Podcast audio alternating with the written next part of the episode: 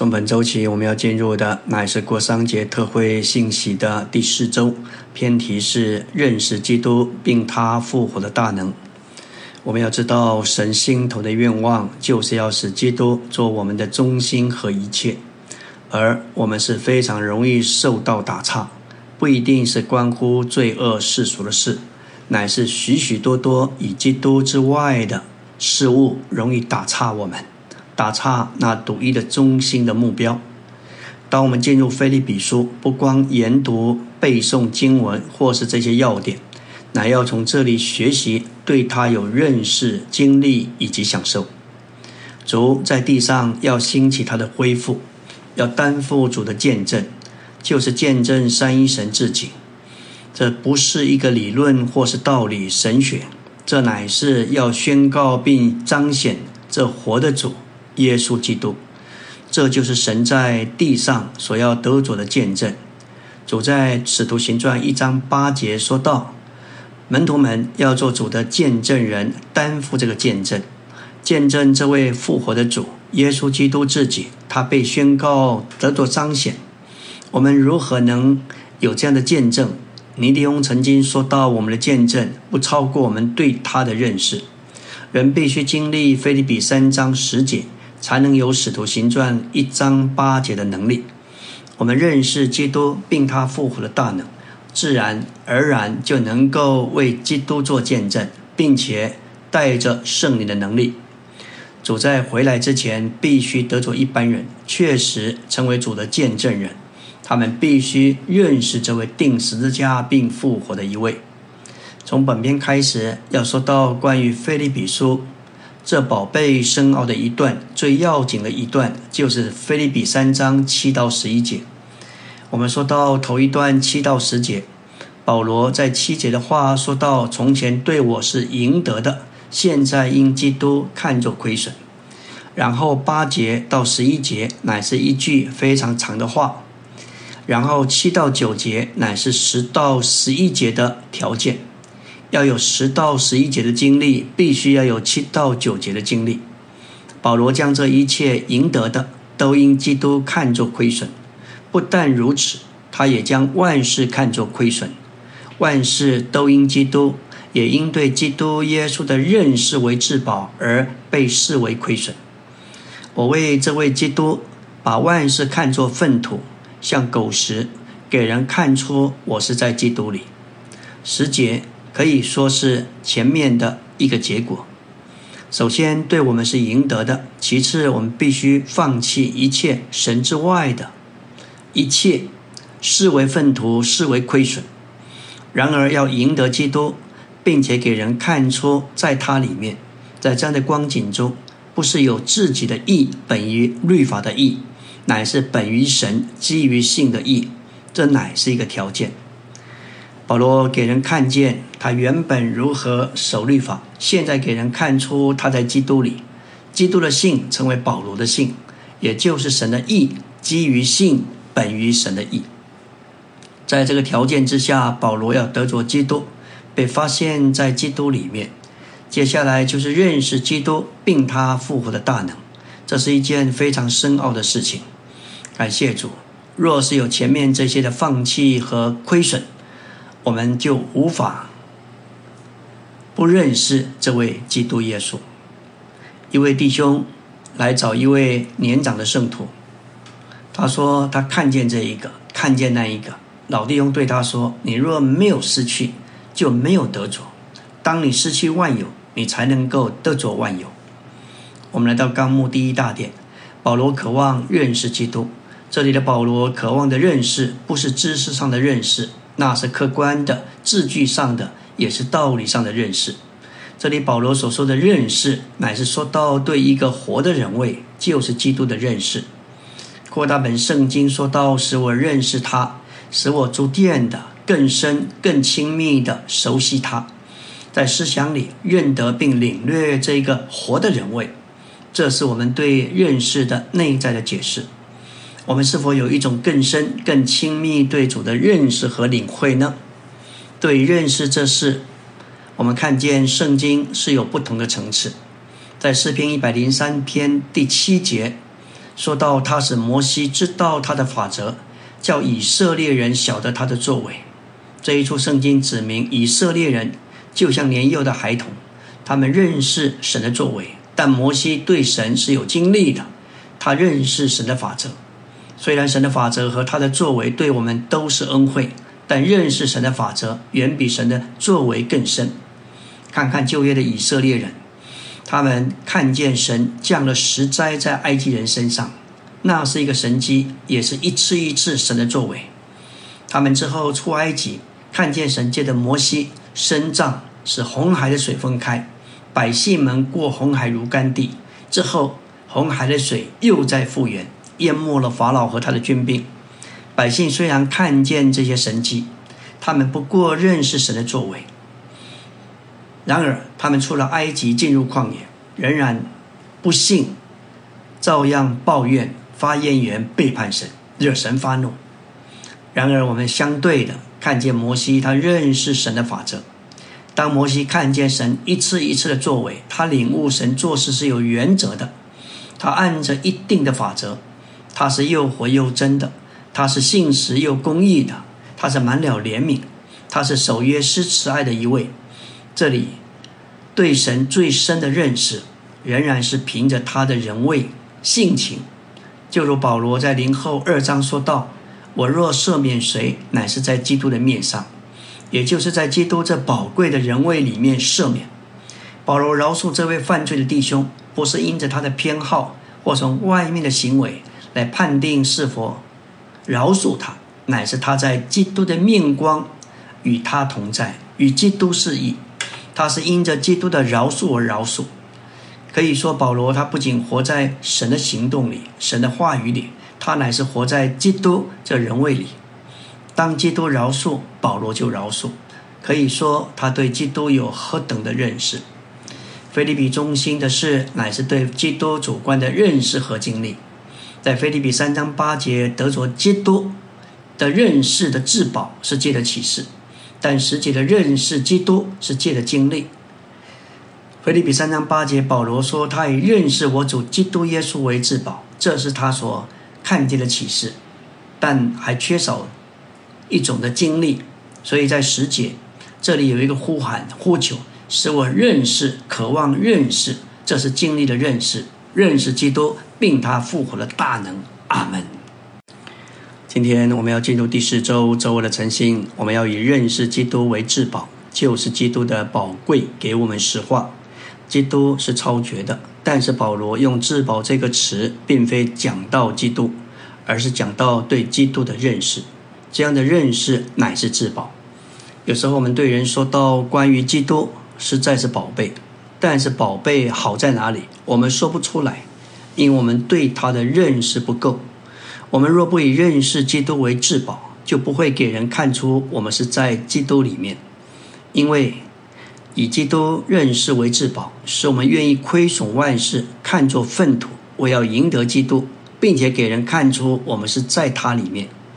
然后一旦我们赢得了基督，并且给人看出我们是在他里面，我们就会认识他，就会享受并且经历他。保罗首先得着基督的启示。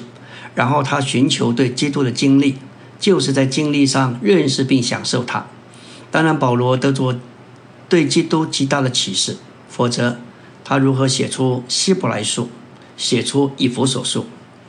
因着他对基督有超越、超绝的认识。然而他并不满于此，现在他要经历这一位。我们认识基督为至宝，总是超过我们对基督的经历。我们对基督若没有更高的认识，那对基督就不能有更高的经历。因这缘故，我们不该受以往对基督之认识的限制，以认识基督为至宝，吸引我们归向基督，并推动我们放弃在他以外的一切。我们若看见基督超凡的价值，我们不但愿意将属世物质的事物看作亏损，甚至也会愿意。将我们的文化、宗教、哲学看作亏损。感谢主，我们以认识基督为至宝，使我们丢弃他的一切，为赢得基督，并且给人看出我们是在他里面。在道理上领会，给人看出我们在基督里是一件事；而在我们日常生活中，给人看出我们是在基督里完全是另一回事。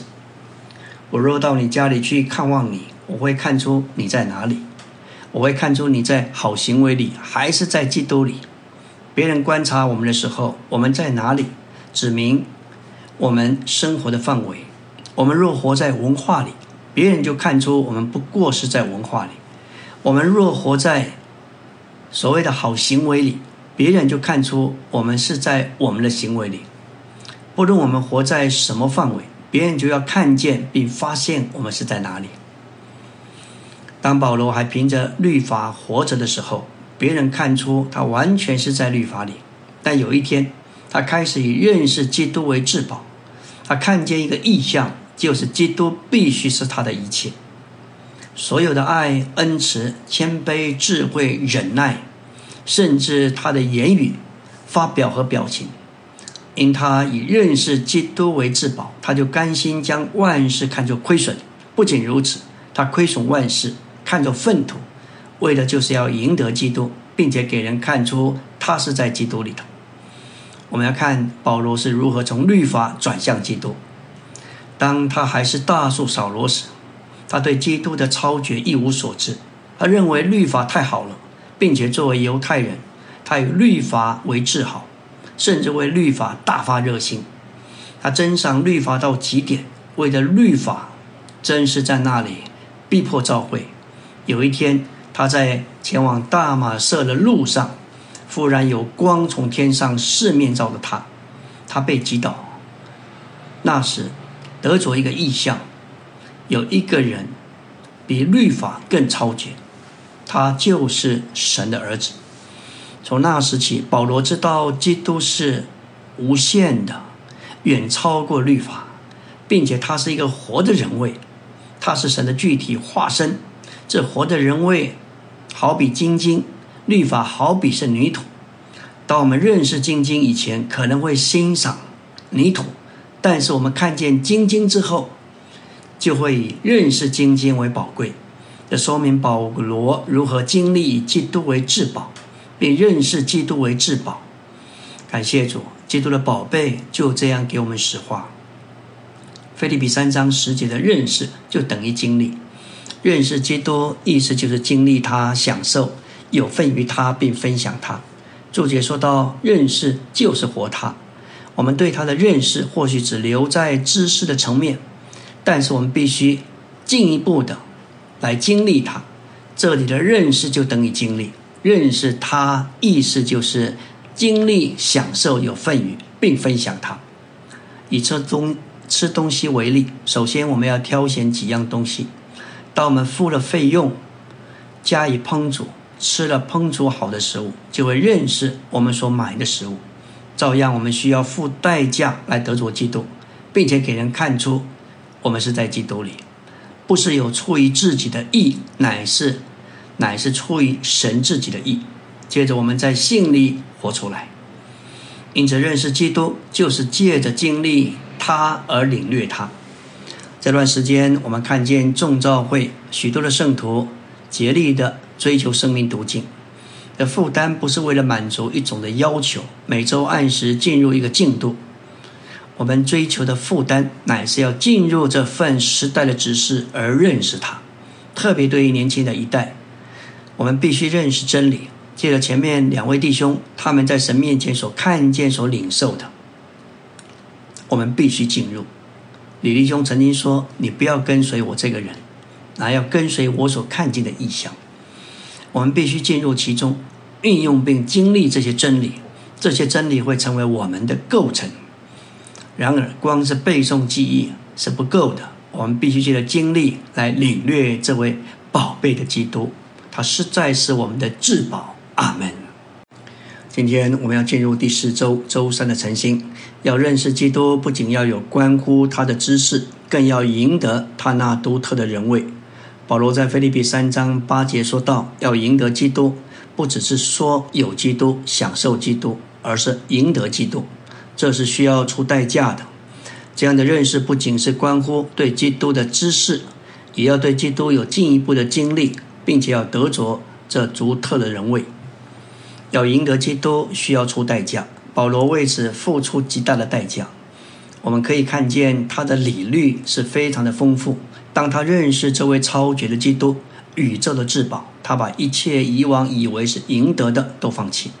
他说这是值得的，一切的事都无法与基督相比。我们必须有意向看见基督的宝贝，然后我们必须赢得我们所看见的这位基督。例如，有一个人参观珠宝店，看到陈列着许多贵重的物品，看见这些物品是一件事，但赢得这些物品又是另一件事。要认识基督，不仅有关于需要有关基督的知识，更要赢得那独特的人位。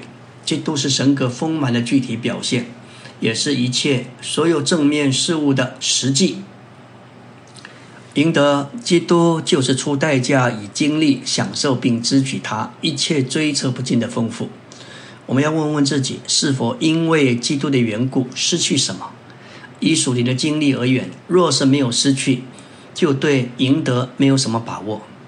在李长寿文集，在一九五五年第二集关于如何为主用说道：我们都知道神的救恩有两部分。第一部分是叫我们因信得罪得赦罪并得生命，第二部分是神要把他自己做到我们里面，叫我们与神调和为一。接受神救恩的第一部分所必须的条件就是相信。认真说，出代价是在接受救恩的第二部分所必须的条件。因着神的救恩里有这两部分的讲究，所以当我们接受救恩时，也就有这两部分的条件。当人接受赦罪和生命，只要信就够了。但是当人要得着神，将他自己做到人里面，调进人里面，就需要有第二个条件。第二个条件就是出代价。出代价就是将神之外的一切，为了神救恩的第二部分摆在一边，无论是自己、肉体、血气、性情、家庭、宗教、财务、名利、地位、前途等等。凡是神之外的这一切都得舍弃，这一些所该舍弃的，就是路主在路加十四章三十三节说到：你们每个人若不舍弃一切所有的，就不能做我的门徒。也就是使徒行传，特别在使徒们在菲利比三章八节所说的万事，主说舍弃一切。是为了要跟随他，跟从他，使徒说亏损万事，为要赢得基督，这都是说到神在基督里，他要把自己做到人里面，叫人与他连结调和。为此，需要人把神之外的一切，无论好坏，是过去是将来，都得摆在一边。这一切的代价，不外乎一个原则。凡是神之外的一切事物，都是我们该付出的代价。凡这一切的事物与神合不来的，顶撞代替神的，顶替神的，我们都则摆在一边。若不是这样，我们就没有给神足够的机会，给神有地位和立场，让他自由的把他自己做到我们里面。可以说，我们就不能够丰富的经历神自己。基督徒的生活乃是赢得包罗万有之基督的生活。其实保罗已经相当经历并赢得基督，但他不以为自己已经完全、彻底的赢得了一切。保罗仍然向着标杆，要赢得基督到最完满的地步。基督是包罗万有，是延展无限，也是追测不尽的。今天也许我们有份于这个特会，也得着了丰富的基督，但不要满意于我们所得着的。什么时候我们觉得够了，那属灵的长进经历也就停在那里。在路加福音一章五十三节说到：“叫饥饿的得饱美物，叫富足的空着回去。”这给我们看见神的恩典只为一种人预备。就是那些饥饿的人，这样的人，神要赐福给他。我们要知道，所有属灵的长进都是在乎我们的饥渴。在我们的经历中，有一件非常稀奇的事，就是圣灵能够把我们倒空。神为我们安排一种的环境，是我们所不能过的。同时，我们靠着神的恩典，竟然胜过了。但是很稀奇，再过一段时候，得胜又失去，失败又来了。什么时候神把我们带到尽头，那就是神叫我们进步的起点。让我们记得主在我们的环境中所安排的一切，就是要在我们里面造出一个需要的心来，就是叫我们承认靠着以往的经历是不能够得胜的，以往的得胜还在那里，但是要靠着那些得胜来胜过新的难处就不行了。有许多人就是一直回头看他从前的得胜，同时又不知道为什么现在一直不能得胜。亲爱的弟兄姊妹，我们要知道，神不要我们吃昨天的玛拿。有新的难处，就必须有新的需要，就是从这前些日子所没有的。我们对主如果没有新的认识，没有新的看见，我们是不能过去的。我们看见的吗？饥渴就是我们从这里起来的。神要我们实实在在的求他，他能把我们，他就能把试炼放在我们眼前，把难处放在我们面前。那时，我们就实在需要神。当我们真需要神能力的时候，我们会知道离了他，我们什么也不能做。阿门。今天我们要进入第四周周四的晨星，继续来说到关于饥饿的德宝美物，叫富足的空着回去。在列王记下四章，给我们看见一个非常宝贵的属灵原则。这个妇人和他的儿子只有一瓶油，油是代表圣灵。圣灵在一个人身上做工，必定是因为这个人已经有圣灵住在他里面。这寡妇的难处是什么？因为器皿太少。所以，以丽莎吩咐他说：“你去到外面向你众邻舍借空的器皿，不要少借。然后进到屋子里，将油倒在所有的器皿里，倒满了放在一边。儿子把器皿拿给他，他就倒油。器皿都倒满了，对他儿子说：‘再给我拿器皿来。’儿子说：‘再没有器皿了。’油就这样止住了。圣灵要充满每一个空的器皿。”油所以止住，是因为再没有器皿，不是油倒不出来，乃是空器皿拿不出来。弟兄姊妹们，神就是在等着我们空。我们要祷告，求主把我们挖得更深，求主叫我们在我们里面造出更多的地位来。圣灵所等候的，就是给他有空的地位。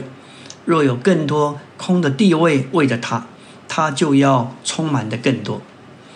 我要赢得基督到最完美的地步。保罗不但抛弃他在犹太教里的经历，也不停留在他以往对基督的经历。保罗说到：“忘记背后，努力面前的；要忘记失败并不难，要忘记我们的短缺也不难，但是很难忘记我们的成就，特别成功的部分。我们对基督有点经历，就容易抓住，觉得我们被神使用。”就觉得自己了不起。我们若是有这种光景，那就停在那里。你不知道还有很多，主要使我们赢得他。尼托森弟兄在一本小册子里说道：“你要期待主的祝福，你待千人得救，可能阻碍你待万人得救，这就成为障碍，使你不能更多得着神给你的祝福。但你却只喜悦了喜悦于千人。”我们每天都要求主给我们恩典，使我们忘记背后，不只是忘记成就和短缺，更是忘记我们好的、成功的，使我们不停留在这样的情形里。不论以往的经历有多真实，我们若停留在其中，怀记不忘，就会受到阻扰，不能进一步的追求基督，因着对基督的丰富。因着基督的丰富是追测不尽的，有广阔的范围让我们去取得。保罗乃是努力向前，要达到这范围的极限。有些人因着受伤要做复健，借着机械的帮助，要将筋骨筋骨做一些拉伸，甚至会使关节疼痛。但若不做，肌肉就会萎缩。保罗竭力向前，就像运动的操练，甚至带着一种苦痛。但这使他更多得着基督。这需要多付一点代价。许多时候我们懒惰、被动、轻忽、受限于我们舒适的环境，只想保持现状，不肯忘记背后，不肯竭力追求。要赢得基督，就有所限制。认识基督，乃是给人看出在基督里面的结果。那借着信基督而有的义，就是那基于信本于神的义。这个义是保罗认识基督。我们自己努力行出来的义，不能叫我们认识基督。我们越认识自己努力而行，就越不认识这位基督。若要认识基督，就要满足三章十节所说的那个先决的条件。保罗不是留在他原先可夸的情形里，那是照着律法，凭着自己所行的义。当他转向基督，接受基督那信的义的注入，结果基督的义就成为保罗的义，保罗就得着基于信本于神的义。这乃是对基督有一种真实的认识。当保罗不是凭不是因着自己努力而行出来的义，乃是有那借着信基督而有的义，也就是说，有让基督从我们活出来的义。菲利比三章十节说到：“使我认识基督。”这个义是保罗认识基督。我们自己努力行出来的义，不能叫我们认识基督。感谢主，因着信就让基督从我们里面活出一个义。这个义使我们认识基督。所以十节的死使我认识基督，不是因，乃是一个果。我们的认识不是凭空的，而是有一件事。这个死使我们认识基督。九节告诉我们，乃是靠着自己。若是靠着自己努力守律法，靠自己热心，靠自己来侍奉，这些凭着自己所做出来的行为，都不能叫我们认识基督。乃是当我们停下自己的努力、热心、单纯的、简单单的信他，这才是我们认识基督。所以信基督在我们里面活着，信从我们里面能活出一个义来，乃是有信基督而有的义，就是因信神而来的义。这是我们能认识基督。感谢主，神使基督成为我们的义，我们必须把自己停下来。感谢主，神就叫基督来做我们的义。这个义，第一步叫我们在神面前得蒙称义，那是得救；第二步叫我们过义的生活，叫我们活出一种的义，就是活基督；叫我们得，叫我们过一种得胜的生活。这里把得救和得胜都包括在里面。我们得救不是凭我们自己所行的义，乃是凭基督做我们的义。同样的，我们得救之后的得胜。也不是凭自己行出义，乃是让基督从我们里面活出来，做我们的义。阿门。今天我们来到第四周周五的晨星，要进入纲目第二大点。保罗渴望认识并经历基督复活的大能，要认识基督，更详细的说，乃是要认识基督复活的大能。说到认识基督还是笼统的，但是专特的说，就是要认识基督复活的大能。基督复活的大能，就是使他从死人中复活的那个复活生命。这大能不是使徒行传二章五旬节经纶的灵浇灌下来的大能，那是圣灵充溢外在的能力。这里的大能，乃是一位这一位复活的基督生命的大能。当保罗在尽职时，他在哥林多信徒中间甚至被藐视、被瞧不起。他不是显出蛮有能力的超级使徒，他乃是在卑微里有生命的能力。有时我们看看地上的野草，竟然能从水泥地中冒出来。这个小草看似柔弱，不是那么刚强有力，但它是有植物的生命。这生命有一种的本能，能够突破障碍。保罗所说复基督复活的大能，不是外面的能力，乃是神那神圣永远生命的本身。基督自己就是复活。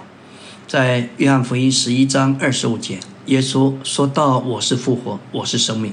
信入我的人，虽然死了，也必复活。”在这里，我们看见复活不是一件事，复活乃是一个人位。感谢主，启示录那里说到：“我是佛，首先我是幕后的，又是那活着的。我曾死过，看那现在又活了，只活到永永远远，并且拿着死亡和阴间的钥匙。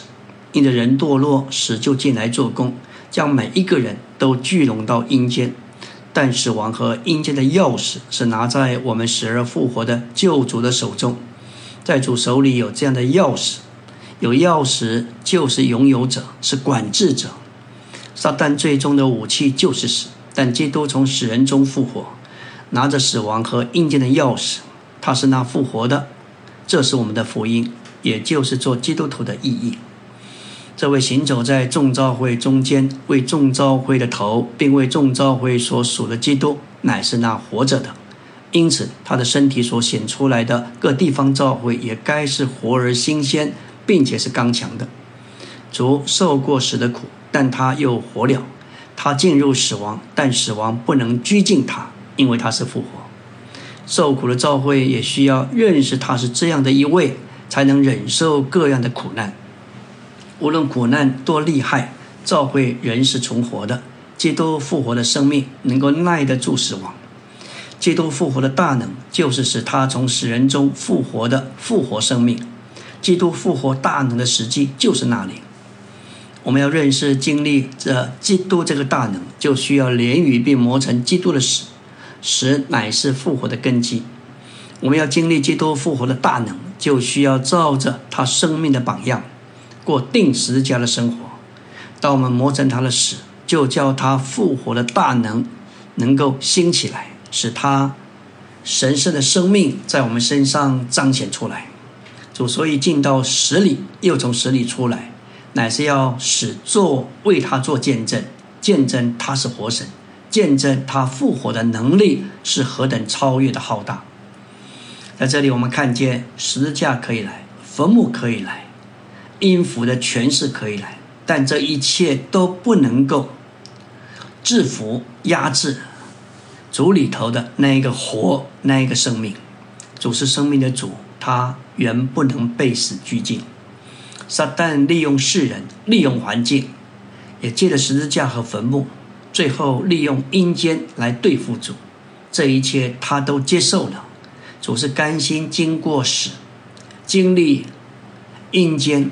他任凭这些消极的环境领导他，但他里面有一个火，这个火是撒旦所无法征服的，死不能拘禁他，坟墓不能限制他，阴府不能扣留他。他复活了，复活就是脱离死，复活也就是胜过死。这给我们看见复活和活是不同的。单单的活不需要经过死，但是复活必须经过死。并且必须从死里出来，可以说复活是经得起死，也从死里经过又出来的。因此，神不只是活神，他是复活的神。他曾经曾经死过，但他胜过死，死在他身上，用尽他的能力却不能征服他。复活的原则就是胜过死，并从死里出来。复活的神是经过试验的神。所以他的活是不能摇动的，复活乃是说到一个人位。我们的主耶稣，他冲过了限制，人连最大的限制死也冲过。神就是复活，神胜过死。但这里有一个人，这位人子耶稣，这一个人定死之后，突破了最终的限制。除了复活冲破了人一切天然范围的限制。感谢主，我们最大的限制就是空间和时间，这两者不能限制复活的基督。死是最大的限制，但是复活胜过死，所以复活乃是最大的能力。在许多圣徒的安息聚会里，虽然有哀伤和不舍，然而借着圣徒们的见证，说出他们在生前如何供应基督、显大基督，甚至即使在晚年。在受苦、在病床上，他们仍然见证基督，见证这位复活的主。死不过是一个通道，要是引导我们进入另一个领域，是不朽坏的。灵前十五章专讲到复活，四十二节说到死人的复活也是这样，在朽坏中所种的，在不朽坏中复活；在羞辱中所种的，在荣耀中复活；在软弱中所种的，在能力中复活。所种的是属魂的身体，复活的是属灵的身体。若有属魂的身体，也就有了有属灵的身体。因着必朽坏的，必要穿上不朽坏的；这时必死的，必要穿上不死的。哇，这里实在是给我们看见，灵前十五章这里有复活的实际，有复活的显出，还有复活的大能。阿门。今天我们要进入第四周周六的晨星。保罗在腓立比三章十节说到：“认识基督和他复活的大能。”为什么保罗在这里不说十字架的大能，只说到基督复活的大能？因为十字架是消极的死，为的是了结，为的是终结，为的是结束；但是复活完全是积极的，经过死再活的，是了结之后再得着的，是由死亡中出来的，那是复活。复活乃是经过时所成全的。有些人他有的天然的口才，可以说是能说善道，但是缺少生命。但是我们若是在口上经过致死，不靠天然人的性能，当我们的天然被了结、被致死，那在复活里的口就能为神使用，供应神的话，叫人得着生命的供应。我们天然生命的一切是由父母给的，那经过死而复活的乃是神所给的。复活的经历乃是天然所有的，在死中让它过去，不再依靠它，不再以它为荣耀。表面上好像什么都没有了，但过些日子，神来了，这个口才、智慧又再回来。这时，我们虽然有以往所有的。但是情形完全是不同的，以往的是天然的，那是不能建造的。但是经过十字架的死，在复活里能被神使用，唯有属神的才能有份于神的建造。死而复活的经历乃是一个循环，经历这样的死与复活，一切在亚当里的一切经过死，然后在基督里失而复得，这样经过死而复得的，乃是在复活的地位上。这就让圣灵的能力从我们身上能够活出来。在使徒行传一章十五到二十二节，彼得起来说到关于犹大的事。他本来是列在所谓的数中，并且在这执事上得了一份。但是犹大离弃了主，甚至出卖了主，他往自己的地方去了。现在必须选出一位与我们同做耶稣复活的见证人。后来他们摇签，摇出马提亚来，就和十一位使徒同列。这意思就是说，要从约翰传悔改开始，一直到主死而复活，一路都与主一同经历的人中间，拣选一位同做主复活的见证人，一同等候在耶路撒冷得着圣灵的能力。凡要为基督做见证的人，必须认识什么叫做在死。在死中死去，在复活中得回。我们继续来说到复活，乃是胜过死亡，而不被死亡所毁坏、损伤的生命。当死来了，通常我们都会惧怕而且逃避；但是主来了，面对死，他不惧怕也不逃避，因为他是复活，也是生命。但以理三章十五节，我们看见。尼布甲尼撒王造了一个金像，要所有人下拜。但但以理和他三个同伴，冒着被扔进火窑的危险，仍然刚强。这三个朋友回答王说：“即或不然，王啊，你当知道，我们绝不侍奉你的神，也不敬拜你所立的金像。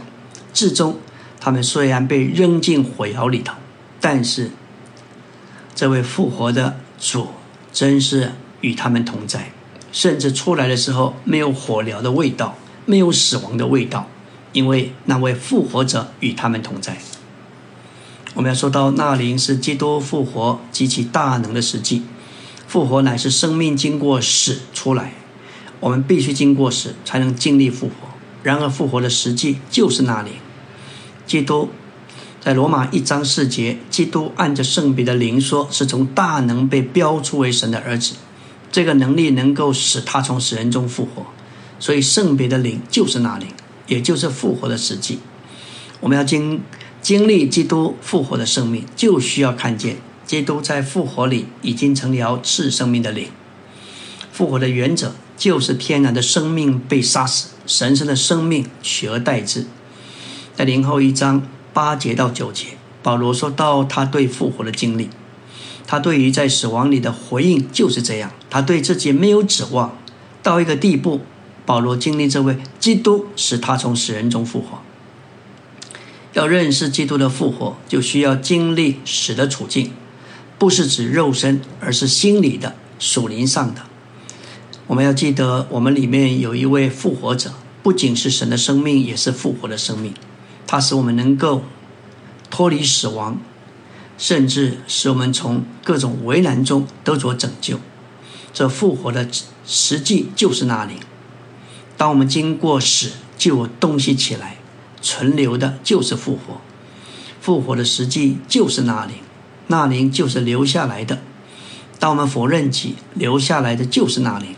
对外邦人而言，只要他否认己，就什么都没有了；但对信徒而言，否认己所留下的就是那灵，可以说就是复活的实际。我们若要经历复活，不是经历复活的本身，而是借着让天然的生命过去，否认己。那灵就留下来，复活的实际也留下来，这是我们脱离死的处境。当我们呼求主，向主说：“我做不到。”但留下来的却是那灵，乃是复活的生命，使我们脱离一切死的光景。